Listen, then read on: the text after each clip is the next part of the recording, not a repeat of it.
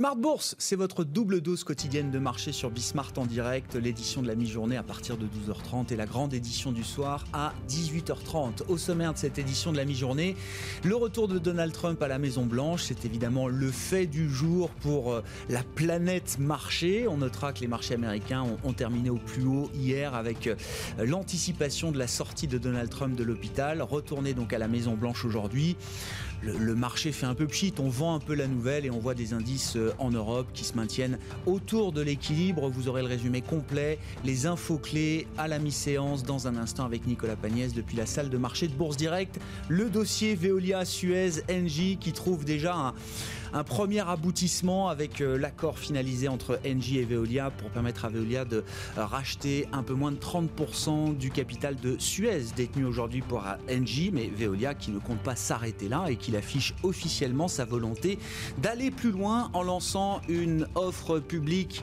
amicale sur l'ensemble du capital de Suez au prix de 18 euros.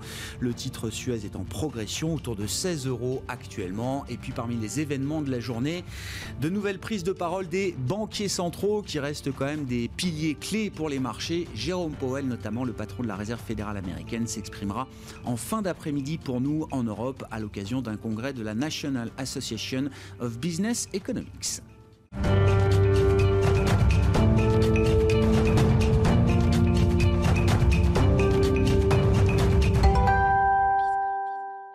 Des marchés un peu creux qui évoluent sans conviction et sans tendance à mi-séance en Europe. Le point complet avec Nicolas Pagnès depuis la salle de marché de Bourse Directe. La tendance est toujours hésitante à la mi-journée. Après avoir débuté la séance dans le vert, le CAC 40 est tombé sous son niveau de clôture un peu moins d'une heure après l'ouverture et aussi la présence de part et d'autre de ce niveau. La tendance est similaire en Europe où les marchés affichent des pertes légères à la mi-journée. Les marchés semblent se stabiliser suite à la sortie de l'hôpital de Donald Trump hier soir. Si celui-ci déclare aller très bien au point de déclencher une nouvelle polémique en appelant les Américains à ne pas avoir peur du Covid-19 et à sortir de chez eux. Ces médecins sont plus prudents et continuent à lui administrer son traitement directement à la Maison Blanche. L'équipe de Donald Trump a d'ailleurs annulé certains meetings dans des états bascules, mais Donald Trump souhaite de son côté maintenir le débat avec Joe Biden le 15 octobre prochain. De quoi rassurer les investisseurs qui avaient peur que la maladie de Donald Trump, Donald Trump ne vienne perturber le processus électoral en cours. En matière de plan de relance, les négociations entre démocrates et républicains continuent. Nancy Pelosi, la présidente démocrate de la Chambre des représentants et Steve Mnuchin, le secrétaire d'État au Trésor, se sont entretenus hier par téléphone et devraient recommencer aujourd'hui afin de trouver un compromis et de proposer un nouveau plan de soutien budgétaire au Congrès. En Europe et plus précisément en Allemagne, les commandes à l'industrie ont augmenté de 4,5% au mois d'août, une hausse largement supérieure aux attentes des économistes qui constitue un signal supplémentaire du redressement de l'économie allemande. Côté valeur à présent, le cours de Suez bénéficie du feu vert donné hier soir par Engie à Veolia pour l'acquisition de 29,9% des parts qu'il détenait dans Suez. Le vote du conseil d'administration s'est prononcé à la majorité, même si l'État actionnaire à 22% d'Engie a voté contre. Veolia qui a dans la foulée annoncé qu'il lancera une OPA sur le reste des titres pour prendre le contrôle de Suez. Une OPA qui n'interviendra selon Veolia que lorsque Suez aura accueilli favorablement le projet porté par Veolia. Suez qui de son côté dénonce toujours la reprise des parts par Veolia, la qualifiant d'hostile et dans des conditions inédites et irrégulières. Bruno Le Maire, le ministre de l'économie, a de son côté regretté ce matin l'intransigeance de Suez mais aussi la précipitation de Veolia, rappelant que l'opération ne pourrait pas fonctionner s'il n'y avait pas d'accord amiable entre Suez et Veolia. Et hasard du calendrier, c'est aujourd'hui que Suez annonce avoir signé un accord avec A2A, son homologue italien, dans le but de créer une co-entreprise dans la gestion des déchets dangereux en Italie. Kering cède de son côté près de 6% du capital de Puma pour 665,6 millions d'euros, une opération qui fait descendre la participation du groupe dans Puma à 9,8%.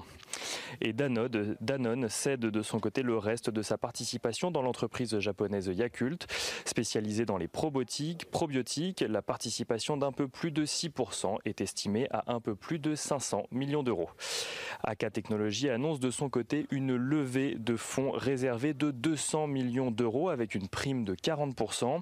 Une opération financée aux trois quarts par la CNP et à un quart par la famille propriétaire de l'entreprise qui reste majoritaire à 51,9% des parts.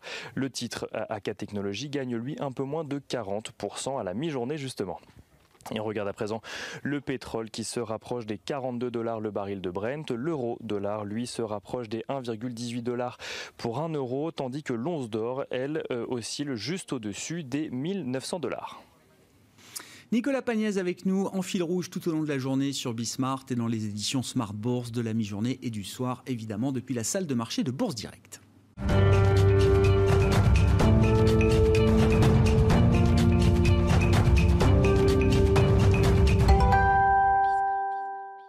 Donald Trump de retour à la Maison Blanche après euh, trois jours d'hospitalisation. Que faire de cette information quand on est investisseur? C'est une question qu'on va se poser dans cette demi-heure. Et Juliette Cohen est avec nous par téléphone pour euh, tenter d'y répondre, stratégiste chez CPR Asset Management. Bonjour et bienvenue Juliette.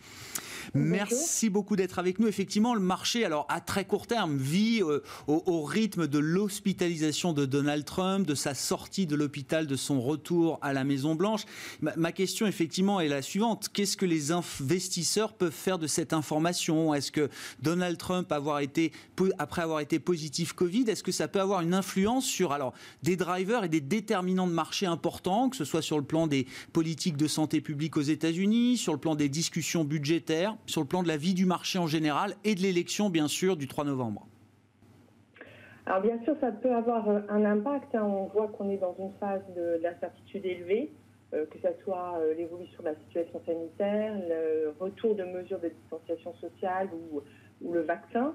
On a en plus un risque que le redémarrage économique s'essouffle. Et donc aujourd'hui, il y a deux enjeux qui sont importants. C'est la concrétisation d'un nouveau plan de soutien budgétaire aux États-Unis et puis les élections américaines. Alors sur ces deux points-là, euh, la maladie de Trump peut avoir euh, un impact. Alors déjà sur le plan euh, électoral, son comportement peut être jugé un peu irresponsable, que ce soit son refus de porter le masque ou ses sorties pour saluer ses supporters devant l'hôpital. Et ça vient se rajouter déjà à une mauvaise gestion de la crise sanitaire. Donc il peut se priver des voix d'électeurs modérés, euh, alors qu'on observait déjà un décrochage hein, dans les derniers sondages depuis le débat de mardi dernier. Donc l'avance de Biden a progressé euh, depuis la semaine dernière. Mm. Après, sur le plan euh, budgétaire, les négociations se poursuivent hein, entre Nancy Pelosi et Steven Mnuchin. ils se sont parlé hier, mais il n'y a pas encore d'accord. Et on sait vraiment que Trump pousse à un accord. Hein. il l'a tweeté ce week-end. Il leur a demandé de travailler ensemble et d'arriver à un accord. Euh, le temps presse pour lui parce que si un accord est trouvé cette semaine, euh, si on tient compte du délai pour le, voter, des chèques aux ménages pourraient commencer à arriver avant euh, les élections, juste avant. en revanche, si l'accord n'est obtenu que la semaine prochaine, ben, les chèques arriveront après. Donc, aura probablement moins, un impact moins favorable pour, pour lui. On, comprend évidemment l'intérêt politique ou les enjeux politiques autour de cette discussion budgétaire. Euh, Juliette, sur, le plan économique, là, si on essaye de faire le lien avec la dynamique de reprise aux, États-Unis, alors certains estiment qu'elle s'essouffle.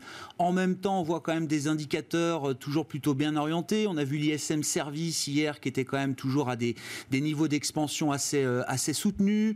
On a vu, alors dans le rapport mensuel sur l'emploi, un chiffre autour du taux de chômage qui passe sous les, sous les 8%. Est-ce qu'il y a une urgence économique à, euh, à, mettre en place un nouveau volet de relance budgétaire aux États-Unis, après déjà tout ce qui a été fait hein euh, tout à fait. Alors c'est la question hein, qui, est posée par euh, un certain nombre de sénateurs républicains qui ne sont pas forcément prêts à, signer un accord de très grande ampleur. Alors la reprise se poursuit, mais pour nous quand même le, marché du travail reste encore très impacté par la crise sanitaire. Et le job report de vendredi dernier était quand même assez mitigé. Alors certes, on a une baisse du, taux de chômage, hein, mais euh, euh, on voit quand même qu'on euh, a récupéré qu'à peu près 50% des emplois qui ont été détruits entre mars et avril. Donc on est encore très loin du compte. Il y a encore de nombreux Américains qui sont au chômage. Et si on regarde d'autres éléments, ben, on voit que les créations d'emplois ralentissent. Qu'on a aussi une partie du chômage temporaire qui est en train de se transformer en chômage permanent. Mm. donc ça, c'est aussi un, un vrai sujet. Et puis on voit que les salaires moyens progressent plus légèrement, ils ralentissent en glissement annuel.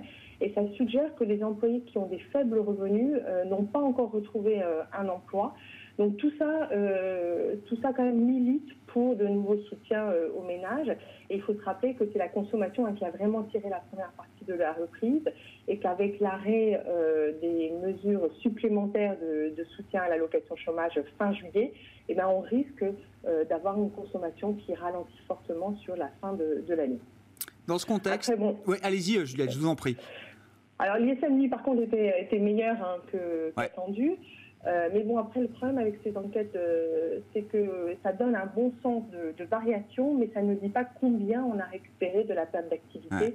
Et quand on regarde euh, ben, la production industrielle, par exemple, on voit qu'on est encore très loin des niveaux d'avant Covid. Dans ce contexte, est-ce que les autorités monétaires, je parle de la Fed bien sûr, et Jérôme Powell qui doit s'exprimer encore, hein, il s'exprime quand même beaucoup en ce moment, Jérôme Powell et les banquiers centraux, euh, qui s'exprimera donc euh, en, fin de journée pour nous euh, en Europe, est-ce que la Fed aimerait bien pouvoir sortir un peu du jeu pour quelques temps au moins, se mettre en pause pour quelques semaines, quelques mois? Est-ce que c'est l'idée de la, de la stratégie actuelle de la Réserve fédérale américaine selon vous, Juliette? Euh, oui, pour nous, c'est, on risque d'avoir une pause qui se, qui se poursuit euh, pour l'instant. On, voit qu'il y a quand même des dissensions qui commencent à apparaître au sein du, du board des gouverneurs, mm. qu'il est plus partagé. Euh, il y a eu deux, deux, membres votants qui ont voté contre le dernier communiqué, donc les choses aussi se, se, compliquent un petit peu plus. Euh, et euh, ça se sent d'ailleurs dans les propos de Powell qui était moins, euh, moins à l'aise lors du dernier FOMC que d'habitude.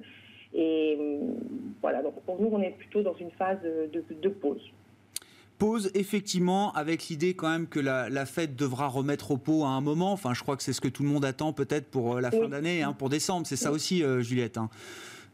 Oui, tout à fait. Et puis, toujours le fait que la, la Fed risque d'insister sur le besoin de, euh, de complémentarité entre le budgétaire et le monétaire et qu'il faudra un peu plus de soutien budgétaire la balle est dans le camp du budgétaire pour l'instant. Voilà à peu près le, message de la Fed qui évidemment n'hésitera pas à agir s'il le faut à nouveau, sans doute d'ici la fin de l'année. Merci beaucoup Juliette, merci d'avoir été avec nous et de nous livrer vos quelques remarques sur euh, l'actualité de marché. Juliette Cohen, stratégiste chez CPR Asset Management avec nous dans Smart Bourse à la mi-journée sur Bismart.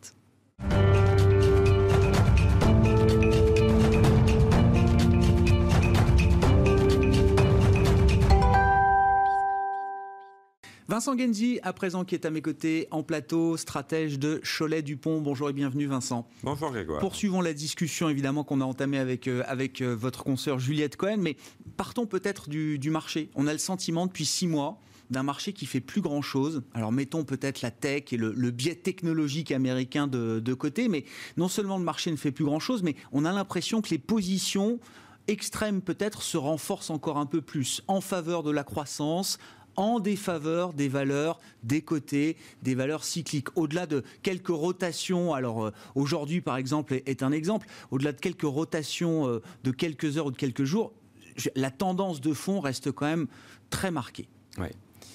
Et c'est vrai des deux côtés euh, de l'Atlantique. Parce que si en Europe, les indices ont fait leur point haut début juin, et depuis, on faisait du surplace, hein, dans un espèce de corridor horizontal. Les marchés américains, les indices larges, effectivement, ont progressé en juillet et en août et ont rendu un petit peu de ces gains euh, récemment. Mais si on exclut les les cinq grosses capitalisations ou les six ou les sept plus grosses, euh, le reste du marché américain a fait à peu près comme l'Europe. Donc on a à peu près la même chose de ce point de vue-là en Europe et aux États-Unis.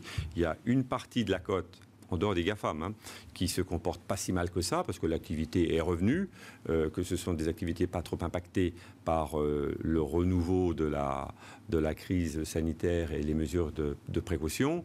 Euh, et puis on a tout le reste, enfin le reste, peut-être un tiers de la cote qui, lui, souffre pour des raisons économiques évidentes comme le tourisme, comme euh, l'hôtellerie, un certain nombre de services de, consommation qui sont impactés, euh, ou euh, les banques qui structurellement souffraient déjà. Donc la, conjonction de ces deux phénomènes est tout à fait l'explication de cette pause que nous avons sur les indices en Europe, mais également sur le reste de la côte américaine. Et on n'arrive pas à sortir pour l'instant de ce corridor. Je dirais que même malheureusement, il semblerait qu'on en sorte un petit peu à la baisse.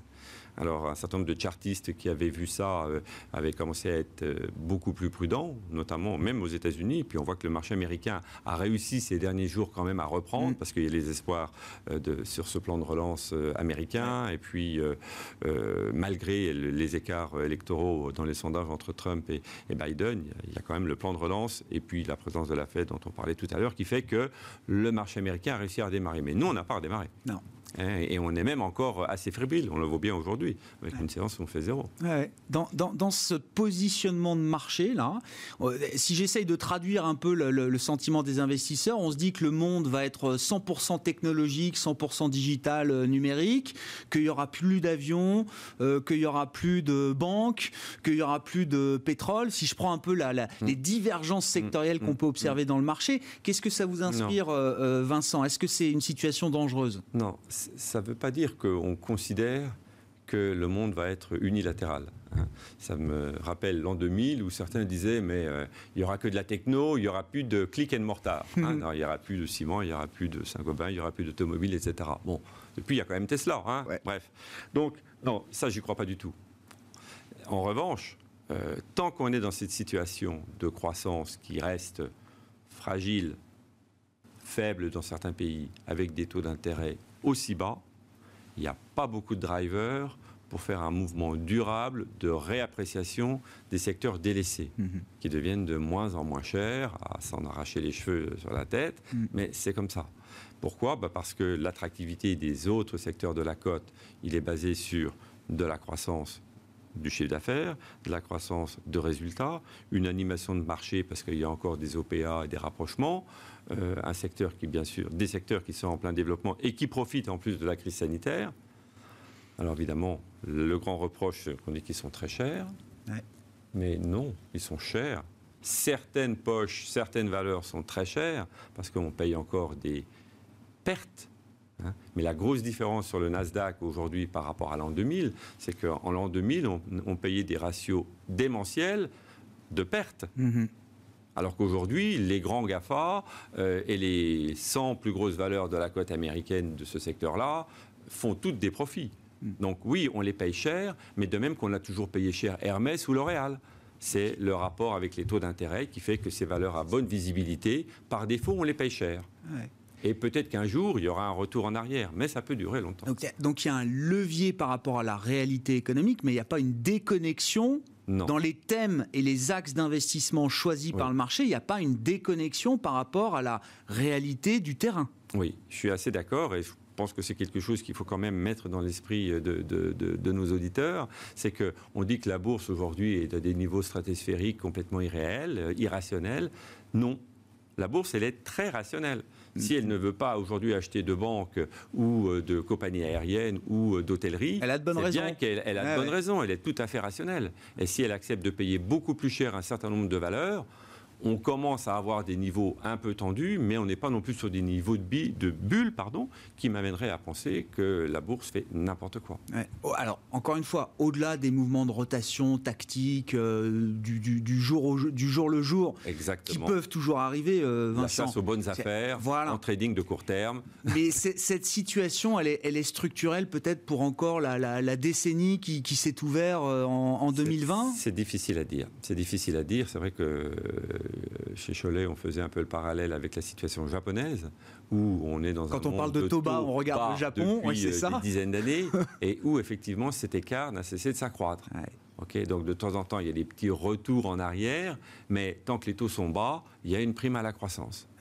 Donc ça peut effectivement durer le temps qu'on reste dans cette situation. Hmm. Si la situation change radicalement parce qu'on revient dans une phase de croissance de mondialisation ordonnée, si je puis dire également, euh, et que la confiance revient sur les marchés, eh ben oui, bien sûr, on ira racheter toutes les autres valeurs euh, qui sont plus chères. Bon, Peut-être pas toutes. Hein. Les banques, c'est encore très, euh, très problématique. Aujourd'hui, c'est une journée avec pour les banques, mais il n'y en a pas beaucoup des journées mais non, mais Régulièrement, on vient dire qu'elles sont très peu chères. Donc, euh, et puis, il y a aussi des rapprochements qui se font de temps Il y a un peu de consolidation. il y a un petit peu de buzz qui, heureusement, soutient un peu le marché. Mais qu'est-ce que c'est lourd vous parliez d'un retour à un monde peut-être un peu plus ordonné. Parlons de Joe Biden. Hmm. Euh, alors, je vous laisse commenter la situation euh, politique actuelle aux États-Unis, mais la question, c'est est-ce qu'il faut se préparer à un scénario qui semble être un scénario assez minoritaire aujourd'hui dans le marché, celui d'une victoire de Joe Biden incontestée et incontestable euh, à la Maison Blanche. Hmm. Et j'inclus également le Sénat euh, dans, le, dans la besace de, Joe Biden. Est-ce que ça, c'est un scénario qui est un scénario de, de risque? Alors, positif, négatif, j'en sais rien, mais pour le marché aujourd'hui C'est un scénario qui va nous donner un peu de volatilité. Mais je réfléchis quand même parce que, dans un premier temps, on va considérer que euh, euh, la prise du pouvoir complète par les démocrates risque de favoriser des mesures un peu radicales de son programme en termes de fiscalité, en termes d'écologie, en termes de régulation des grands acteurs de la techno, hein, les Google, les Facebook, etc. Donc, il peut quand même y avoir un petit sentiment de oulala, zut. Une trop large avance de Joe Biden, ça peut effrayer un peu quand même. Voilà. À côté de ça, depuis cet été, les programmes ont été décortiqués. Beaucoup se disent qu'il y a les promesses électorales et il y aura la réalité euh, des projets de loi, mhm. euh, que derrière, on est dans une situation qui est quand même encore un peu fragile, donc augmenter les impôts euh, des ménages en termes de revenus ou de plus-value boursière et augmenter la taxation des entreprises, il n'y a peut-être pas urgence alors que l'économie ne va pas très bien. Mhm. Donc voilà, c'est pour ça que je dis qu'il allait y avoir de la volatilité, pas forcément de la grande volatilité, mais le marché risque de se chercher en disant ah c'est mauvais, ah c'est bon, ah c'est mauvais, ah c'est bon, et in fine on arriverait à un résultat finalement assez neutre. Je pense que l'enjeu électoral, c'est surtout l'enjeu de l'incertitude. Incertitude si euh, l'élection est euh, comment dit-on? Contestée. Contestée, merci, par euh, Donald Trump et que la contestation dure deux mois et demi, trois mois. jusqu'à mi-décembre, où, enfin, théoriquement, la, Cour suprême doit se prononcer. Mais si on a vraiment euh, ce temps d'incertitude et que en même temps euh, Trump continue à faire des gesticulations un peu enfin, comme il sait faire, euh, je pense que ça va retarder bien sûr le plan de relance dont on parlait tout à l'heure et que si la situation sanitaire ne s'est pas améliorée, qu'on n'a pas annoncé de progrès sur le plan de la recherche sur les vaccins ou de médicaments, là le marché risque d'être un peu livré à lui-même. Ça n'ira peut-être pas trop trop bas non plus, parce qu'on sait qu'un jour ou l'autre, il y aura quand même ce plan de relance, que les banques centrales sont toujours là, qu'il n'y a toujours pas d'alternative. Mais voilà, c'est. J'aurais tendance à dire qu'une fois que la certitude principale, qui est l'élection, est passée, euh, les marchés vont réagir un peu à chaud, peut-être dans tous les sens, mais que ça va vite se normaliser. Ce sera business as usual. Si l'incertitude reste plus longtemps, ça bloque tout le reste. Ça bloque le plan de relance. Et euh, ça, on sait qu'on en a besoin. Au milieu de tout ça, euh, Vincent, on va revenir sur les, questions microéconomiques avec les résultats d'entreprise. Mmh. Euh, alors, on évoquait la situation de marché, ces marchés, voilà, euh, aux, deux extrêmes, fracturés effectivement depuis un, certain temps. alors, je ne sais pas ce qui peut sortir de cette campagne de résultats d'entreprise qui va commencer la semaine prochaine aux, États-Unis. Est-ce qu'on n'a aucun doute que les, les gagnants de la pandémie sortiront des résultats à la hauteur des attentes? Oui. Oui. Oui, Est-ce qu'on peut se douter que les, perdants de la pandémie sortiront des, résultats euh, là aussi en ligne avec ce qu'on peut craindre, c'est-à-dire de mauvais résultats, et que finalement cette saison ne soit pas un, game changer pour les investisseurs? Alors moi, ce qui m'a frappé depuis euh, trois mois, c'est que, enfin, que ce soit en Europe ou aux États-Unis, mais plus aux États-Unis quand même, hein, c'est que les analystes, euh, au moment de la crise du printemps, avaient abaissé très rapidement, très fortement toutes leurs estimations et se sont rendus compte qu'ils sont allés trop loin. Donc ça a commencé aux États-Unis, on a commencé à réviser un peu à la hausse les résultats euh, du, trimestre et pour 2020, mais on, l'a fait déjà assez sensiblement. Donc est-ce qu'il y a un potentiel de bonnes surprises et de ah. nouvelles réévaluations euh, des résultats pour 2020 Ça va être plus compliqué parce qu'on voit bien qu'on a eu cette phase de fort rebond économique et que là, ah ben, on ne peut pas garder ce rythme qui est beaucoup trop fort. Donc il faut qu'il y ait ce petit ramollissement qu'on voit en ce moment. C'est un plateau. un plateau, un essoufflement qui fait un peu peur, mais qui est peut-être normal finalement. Mm, mm. Hein. Euh, surtout si la crise sanitaire se se prolonge. Ah, ça, pèse, ça, pèse, si elle se prolonge, effectivement, ça en ira dans l'autre sens. Donc, le potentiel de bonne surprise sur les résultats, oui, je le vois dans les gagnants. Je le vois aussi peut-être dans certaines sociétés un peu cycliques sur lesquelles on a fait on a eu très peur, et puis qui finalement, en serrant les boulons et en profitant du, fort rebond qu'on a eu euh, sur les mois d'été, peuvent quand même sortir des résultats un peu meilleurs qu'attendus.